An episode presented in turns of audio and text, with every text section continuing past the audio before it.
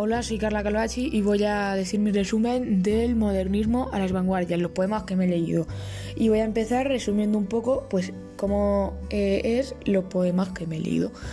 Al finales del siglo XIX hay un cambio de mentalidad artística que hace que se, rechacen las fórmulas del realismo para recuperar la originalidad y libertad del romanticismo. El cambio se consolida con la crisis del desastre del 98 y el movimiento literario correspondiente a este periodo es el modernismo, inspirado en el parnasianismo y el simbolismo, que aborda los temas de soledad y escapismo, cosmopolitanismo y amor y erotismo. Será un movimiento innovador en la métrica.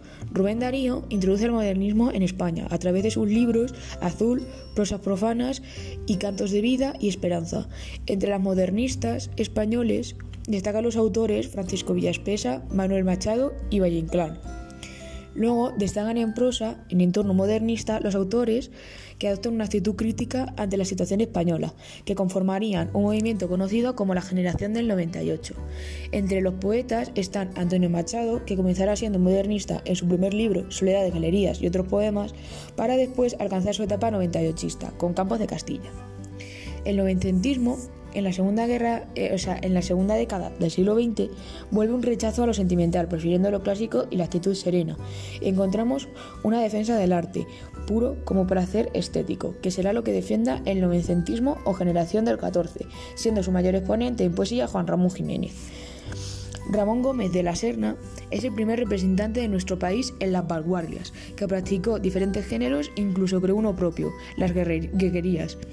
Las vanguardias están compuestas por movimientos denominados ismos, siendo los principales el creacionismo o el surrealismo, y que practicarán en su poesía Francisco García Lorca en Poeta de Nueva York.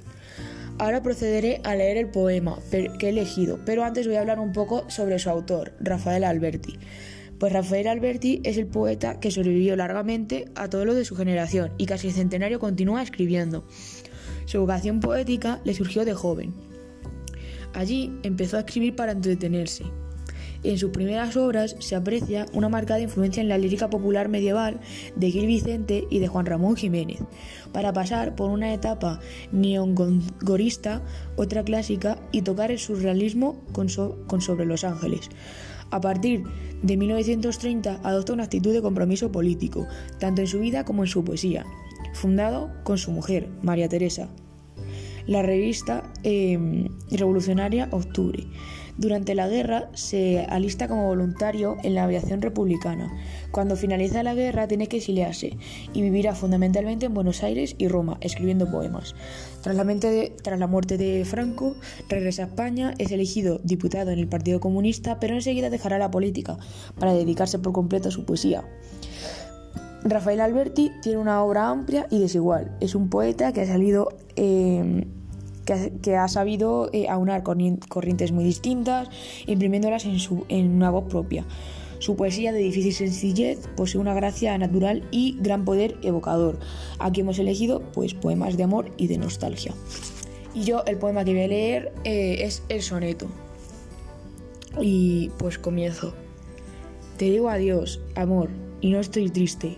Gracias, mi amor, por lo que ya me has dado. Un solo beso lento y prolongado, que se truncó en dolor cuando partiste. No supiste entender, no comprendiste, que era un amor fiel, desesperado, ni intentaste arrancarme de tu lado, cuando, cuando con un duro corazón me heriste. Lloré tanto que aquel día que no quiero, pensar que el sufrimiento espero cada vez que en tu vida reaparece. Ese amor que al negarlo te ilumina, tu luz es Él, cuando mi luz decrece, tu solo amor, cuando mi amor declina. He elegido este poema porque me parecía muy bonito, eh, sobre todo porque trata sobre el tema de un amor al cual le tienes que decir adiós por mucho que te duela y te tienes que despedir de esa persona a la que tanto amas. Y pues me parecía un tema muy bonito porque sobre todo a mí los temas de amor me encantan. Y pues aquí finalizo mi podcast de los poemas del modernismo y las vanguardias.